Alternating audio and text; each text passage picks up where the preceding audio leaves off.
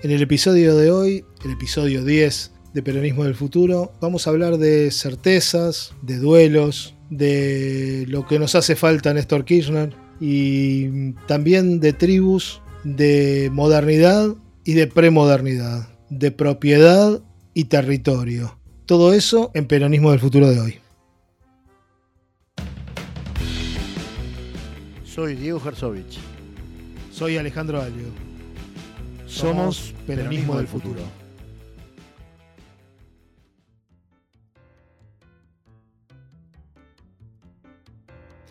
Hola amigues, este es un- el episodio 10 de Peronismo del Futuro y estamos en la semana en la que Cristina nos dio a conocer una carta, una carta política, una carta fuerte, con tres certezas muy potentes, pero que inicia haciendo referencia a este nuevo aniversario de la, de la muerte de Néstor Kirchner. ¿no?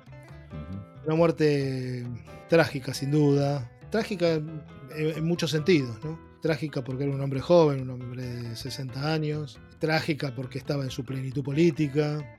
Trágica también porque dejó dos hijos muy jóvenes eh, sin, sin, su padre. Y, y, porque tuvo muchísimas repercusiones políticas en Argentina. Cristina inicia, inicia, inicia esta carta, una referencia a algo que me parece que no solo le cuesta a ella, y, ella prácticamente lo confiesa en, en, ese inicio de la carta, me parece que a la Argentina, al peronismo en particular, pero a la Argentina en general, todavía le cuesta hacer el duelo de, de la muerte de, de, Néstor Kirchner, ¿no es cierto? Sí, sí, yo la llamaría la carta de octubre, ¿no? Digo, quería hacer una referencia temporal porque me parece que el mes de octubre, creo que hay algún periodista en, la, alguna nota de hoy, en algún artículo de hoy lo dijo, está lleno de efemérides el octubre argentino. Es un, son meses, diciembre es un mes de muchos, efemérides, muchos efemérides argentinos, pero octubre también, ¿eh? octubre. Eh, y ella empieza hablando de esos efemérides, ¿no? De, título en realidad, 10 años sin él y un año del triunfo electoral es el título de la carta. Con lo cual, para mí, cuando hay cartas importantes o textos importantes, eh, me parece que hay, que hay que darle pelota al título. ¿eh? Y aparte del primer párrafo, ella empieza reconociendo lo que vos acabas de decir, ¿no? O sea, tal vez sea un mecanismo inconsciente de no aceptación ante lo irreversible, dice. Ante lo irreversible, o sea, me cuesta mucho aceptar la muerte de Néstor, no puedo hacer el duelo, y después dice que ya saben que la psicología no es muy fuerte. Y justamente cuando ella dice que la psicología no es muy fuerte, me parece que está diciendo que el duelo es un proceso psicológico porque hay que atravesar y ella no lo puede atravesar. Y entonces está hablando desde ahí, desde ese límite que es el duelo, y es el límite entre, entre la vida, que no hay duda que ella está viva y está viva políticamente, eh, y la muerte de, su, de él, ¿no? Como dice ella, la muerte de él o la muerte de su marido, de su compañero. Ese límite, bueno, me parece que esta carta está escrita, está escrita desde ese límite, y lo digo y adelanto alguna de, para, para, mí la idea principal que tengo respecto a la carta, es un límite la carta, es un límite. Está escrita desde el límite, el límite que implica el duelo y constituye un límite. Esa es, para mí, después voy a, trataremos de charlar un poco de esto, pero diría que la palabra límite está, yo creo que vos le dijiste certeza, certeza y límite, ¿no? Verdad y límite. La palabra verdad, que está, estuvo tan malgastada, tan, tan desgastada en el, en el, gobierno de Macri. El tipo se la pasaba hablando de la verdad y no hacía otra cosa que mentir. Y bueno, hay algunas dificultades por ahí con la pandemia y los números, creo yo, que tiene la cuestión de la verdad. Algo como si la estadística pudiera acercarse a la verdad eh, que casi no hay estadísticas en la carta de Cristina, ¿no? Sí, y además donde la, la, convicción de ciertas cuestiones también son certezas, ¿no? Cuando uno está convencido de algo, ¿no? quizás no necesita los números para refrendarlo, ¿no? Y, mí, ojo, y pienso, pienso que no es una convicción subjetiva, ¿eh? No es una convicción no, no, no, subjetiva, no, no, no, no. No, no es algo que tiene que ver con la subjetividad, yo pienso, a mí me parece, no, no, no. no Estamos no, hablando de certezas. Certezas que una, de un lugar límite. ¿eh? Exactamente, es una convicción, es una, una certeza eh, eh, y es una convicción de si querés tener una, una verdad ¿no? frente a uno. Cuando uno ve frente a uno esa verdad. A mí me parece Eh, que una, una verdad, una verdad, como decía nuestro productor artístico Marcelo Cardoso, una verdad que tiene que ver con la religión. Hay, hay, la verdad con mayúscula. Hay una verdad, una verdad revelada. revelada, exactamente, exactamente. Sí. Hay algo de eso, hay una actitud un poco así de Cristina que me parece que está absolutamente refrendada en el título y en, las primeras dos oraciones, que, como ya sabemos, siempre son de lo más, de lo más importante que tiene un, texto importante como este. ¿no?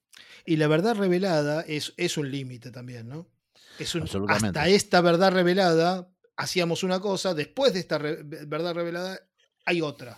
Hay otra después de esa verdad revelada. Una vez que, una convicción, que una certeza se evidencia, bueno, eh, evidentemente llama a la necesidad de hacer las cosas de manera diferente. Entonces también es un límite eso, ¿no? Exacto, es un límite. Y a ver, y otro, le agregaría dos adjetivos al valor de la certeza. Por un lado, algo que está relacionado con lo que acabamos de decir, una especie de certeza papal, ¿no? Algo desde una verdad dicha desde, desde un lugar, eh, desde el balcón, ¿no? Cuando ella se paraba ahí en el balcón en la Casa Rosada, ¿no? Y, y, se, se, dirigía a los militantes. Desde ese lugar, eh, vamos a decir, en el eje vertical, por decirlo de alguna manera religioso. Y yo diría, y mucho más terrenal en este caso, una, tres certezas políticas. O sea, las certezas que ella, que ella plantea en la carta son certezas de tipo político. Sí, digo, y eso también marcaría que la Argentina también está en un límite, ¿no? Claramente. Y en un límite abismal. Abismal. Yo creo que hablábamos un poco con Ricardo la vez pasada, ¿no? Estábamos, Exactamente. delante. O sea, la política está sometida a la política argentina y la Argentina misma el peronismo mismo, digamos, todo, todo esto que nosotros vamos construyendo como un como significados en todos estos 10 episodios. Tenemos que festejar hoy, levantaremos alguna copa por el décimo episodio, ¿no? Los números, los números que terminan en cero.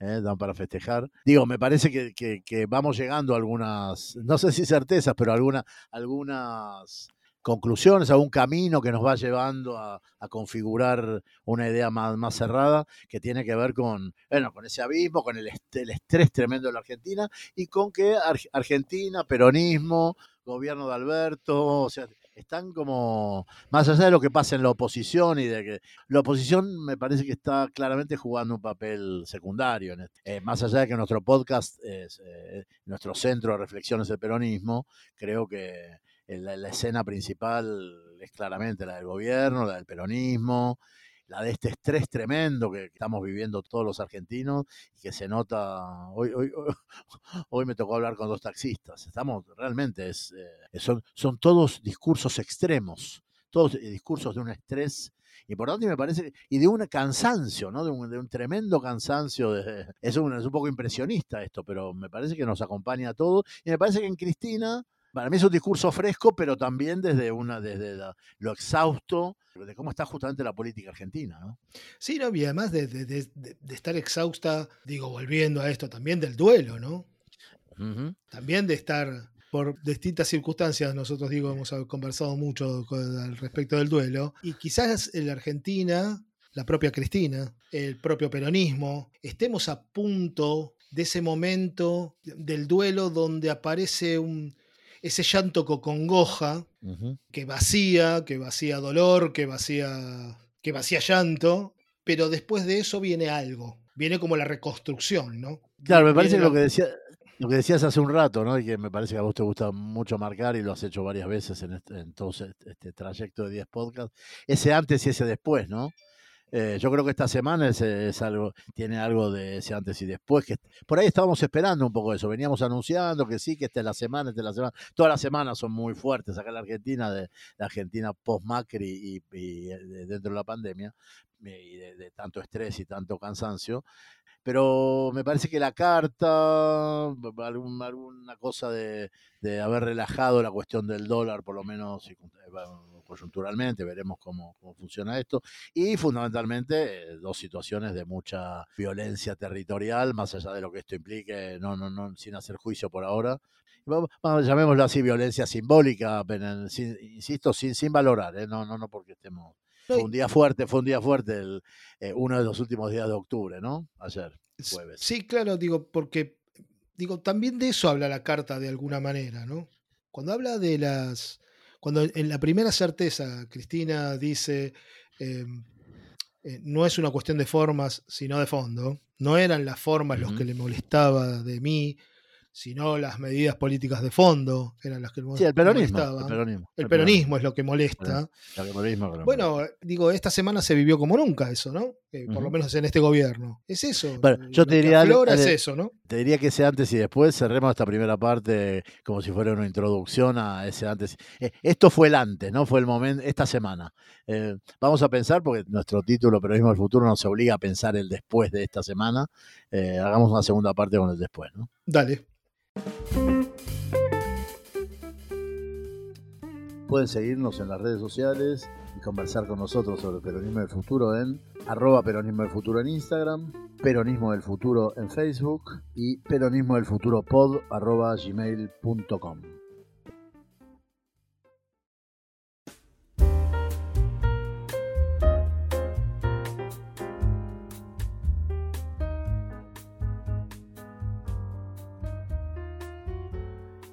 En la primera parte habíamos, habíamos concluido un poco en la idea de ese antes y después de la semana, entre- entre ese antes y después de la carta de Cristina, en ese antes y después de, bueno, el fin de las tomas de ayer, ¿no? De la toma de Entre Ríos, la toma de, de Guernica.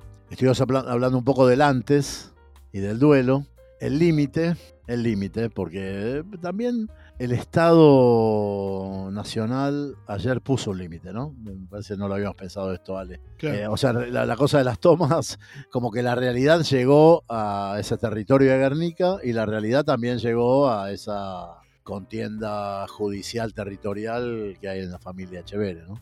Pero bueno, uno de los, de los puntos que me parece que ya desde el gobierno de Macri, pero este año fundamentalmente con el golpe a Evo, con, la, con, lo que, con la- el, final traumático del gobierno de Evo y el modo como Evo tramitó, si querés, ese duelo y ese golpe y su impresionante triunfo electoral. Creo que algo de eso hablamos la semana pasada con Ricardo, pero solo fue mencionado. Me parece que hay una palabra que tiene que ver con el después, que por ahí sea un, un rumbo en, en nuestro, en nuestro camino podcastero, eh, o por lo menos de, de mi lado, que es la idea de, de una Argentina que de repente y un peronismo que si bien el peronismo creo que internamente es tribal, una Argentina que se tribaliza, eh, que se tribaliza como, está, como reconocemos la tribalización estructural de Bolivia, como podemos reconocer eh, la tribalización de, de la violencia y la reacción del pueblo chileno y de lo,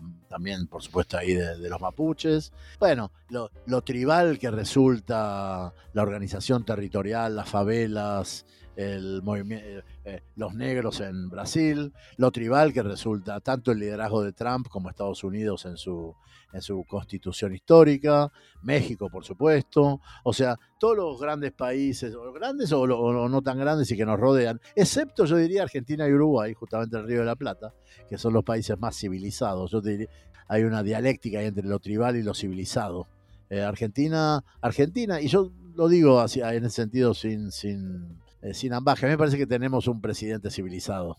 eh, y un presidente que está, bueno, eh, me parece que hay un proceso también ahí de, de- frente a justamente el estrés, la brutalidad de la política que ha tomado la política argentina este año, me parece que Alberto está teniendo un proceso durísimo de aprendizaje, ¿no? Sí, pensando en esto de que, de que Alberto es un, es un presidente civilizado, por decirlo de alguna manera, en, en contraposición a, a lo tribal. Sí, también es, civilizada la salida política que tuvo la Argentina, ¿no? En comparación a, a otras, ¿no? Bueno, es lo que decía Guille, ¿no? ¿Te acordás que Guille cuando vino, cuando lo tuvimos, él decía eso, recordemos que la, la transición de Macri y Alberto fue una transición muy civilizada, ¿no? Muy civilizada. muy Tuvimos un civilizada. 2019. ujú. Tuvimos una campaña, además tuvimos una campaña electoral casi sin improperios, casi, o sea, si uno ve a Trump diciéndole las barbaridades que le dice a Biden en, en los, en los debates, bueno, Pero no solo eso, lo que lo- de Bolsonaro con Lula, de Bolsonaro con Haddad. eh, Claro, O sea, sí, todos estos líderes, todos estos líderes tribales o han tratado, han tratado de pedófilo a, a Evo, ¿no? Una bestialidad de esa naturaleza. Claro, son, son, bueno, estamos hablando de movimientos en Bolivia, en Brasil, en, en Estados Unidos, que son proto-nazis, digamos, ¿no? Que también el nazismo fue un movimiento absolutamente tribal y reconocido, el nazismo, digo, estoy hablando del nazismo del nacionalsocialismo alemán, eh, que justamente se reconocía en las tribus germanas, ¿no? Ahí en, eso, en un momento arcaico. Y me parece que hay algo, de eh, justamente tribu tiene que ver con arcaico y hay algo de la propiedad que me parece está bueno que aclare, ¿sale? Porque eh, me parece una, una, aclaración absolutamente necesaria para esta semana, ¿no? Sí, a mí me parece que toda, este, toda esta semana que, bueno, nosotros estuvimos escuchando algún, algún comentario que hizo hoy en, con Ari Lijarad Berbisky, que hacía referencia a que esto no era anecdótico, esto que había pasado esta semana con la tierra y la territorialidad y la propiedad privada no era anecdótico. Claramente desde, acá, desde Peronismo al Futuro, estamos totalmente de acuerdo con eso. No solamente estamos de acuerdo, sino que además creemos que lo que se estuvo discutiendo no es sobre la propiedad privada, sino por algo premoderno, que es eh, quién es el dueño de la tierra. Más de la eh, tierra que de la propiedad, ¿no? Claro, más de la tierra que de la propiedad. Esto es, es algo bastante que tiene que ver eso con la tierra, con, con, el cultivo de la tierra también, ¿no? Con los frutos de la tierra. Bueno, en algún punto grabó eh, también desde algún lugar, de su lugar de abogado, pero esa mezcla de abogado con, con padre montonero. Me parece que Grabois también viene planteando esta idea del cultivo de la tierra, de que hay que. ¿no? Él, había anunciado en, parte que venía con estas ideas de. Bueno, ideas que en Argentina son complejas, de, ¿no? El significante de la reforma agraria, ¿no? No lo, no lo decimos, pero parece un significante más brasilero ese, ¿no? Sí, sí, claro, pero digo, porque además tiene, tiene, tiene significancias eh, políticas e históricas muy fuertes en la Argentina, ¿no? La Patagonia eh, y lo que fue la campaña del desierto, digamos, eh, es parte de eso, ¿no? Es que justamente ese triunfo tan atrón, tan bestial de Roca sobre los indios, esa masacre, esa masacre, ese, esa, ese genocidio directamente marca mucho a la Argentina. Y esa es la Argentina que surge civilizada, ¿no? En ningún país de América Latina fue tan brutal, ¿no? El, tan brutal, tan, justamente tan, genocidio tan con el carácter de genocidio. Y eso hace, bueno, y después con la inmigración europea y, bueno, lo que había, bueno, la ocupación del territorio justamente, ¿no? La Patagonia es eso, por, eso, por eso estos dos grandes políticos argentinos, Néstor y Cristina, eh, yo los reconozco como, bueno, eh, se formaron políticamente ahí, ¿no? En, el viento y, cerca de los indios, ¿no? Cerca de los tehuelches, cerca de los mapuches chilenos, o sea, en esa región que forma políticos tribales necesariamente porque es una región tribal. Sí, además decíamos también, ¿no? Que esto está tan imbricado, tan metido en, una discusión de, muchísimos años en la Argentina, en una discusión política, histórica, ideológica, desde mucho, digo, Sarmiento queriendo vender la Patagonia, el Facundo, el Martín Fierro. Eh, la Patagonia Rebelde, que no lo mencionó. La Patagonia Rebelde, el Gaucho Indómito, Segundo Sombra, digamos, que tienen que ver estrictamente con eso de ocupar el territorio, ese, ese territorio vastísimo que al final no está ocupado, justamente, ¿no?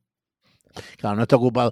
Y la resolución de las tomas, eh, convengamos, entre, digamos, lideradas por la justicia, que la justicia eh, ya, es, algo moderno, es algo moderno en el sentido de post post-cristiano, digamos, en una mezcla donde había mucho de justicia, la decisión del juez y la, fuerza del fiscal, fundamentalmente en el caso de Entre Ríos, pero la, la decisión del juez en el caso de Guernica, y después atrás una, una, bueno, el abandono, ¿no? De la carta de Hubo otra carta acá, ¿no? La de, la de Grabois. O sea, Grabois dijo, fuimos derrotados. Y ser derrotado fue ser derrotado en la justicia para él porque es abogado, ¿no?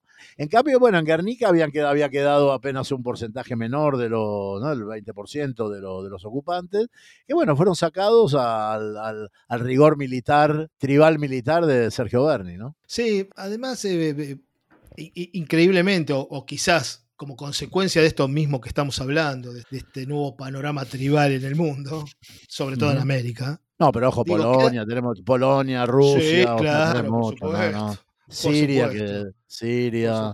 Pero digo, ha quedado de relieve ese carácter tribal, ¿no? De Bernie, ¿no? Y no el trabajo del Estado a través del Cuervo Larroque llegando a acuerdos con la gente para poder trasladarla a otro lado, dando Sí, pero- subsidios. Entonces ahí aparece también, ¿no? Lo moderno y lo, y lo premoderno, digamos. Pero ¿no? ojo, que la civilizados. La Roque, la Roque para negociar, para negociar con cada uno de esa, cada una de esa familia y convencerla, tuvo que llegar, tuvo que meter los pies en el barro, ¿eh? Eh, tuvo Sí, que meter los pies en el barro. Por ahí, ¿sabes qué, con qué podríamos terminar? Hablando de un peronismo del futuro que probablemente tenga que enfrentar un mundo tribal y que va a tener que adaptarse a esa tribalización. Por ahí yo diría a, a esa imagen final de la carta de Cristina, ¿eh? con el correo, el padre de Néstor y el correo. No, el padre de Néstor era era empleado del correo, fue tesorero ahí en Santa Cruz. Y, la y la impresionante territorio. Bueno, el correo es, un- es una institución territorial, ¿no? Que llega puerta a puerta. El correo es el que te manda la carta de documento, el que te manda el telegrama. Ese llega, llega a vos. La Roque llegó. La Roque, la Cámpora, la Cámpora es una, es una eh, agrupación absolutamente territorial, ¿no? Digo, me- me- Sí, eh, claro. por eso, Correo, Néstor, eh, escuché muchos videos de, de- escuchamos mucho, vimos muchos videos esta semana de homenaje a Néstor y Néstor. Néstor yo creo que, que estaba pensando en el peronismo del futuro. Quizás, quizás el título de nuestro podcast es un homenaje a Néstor también, ¿no? Porque él pensaba en las nuevas generaciones, ¿se a estudiar. Y además, este, Cristina lo dice en la, en la carta, ¿no?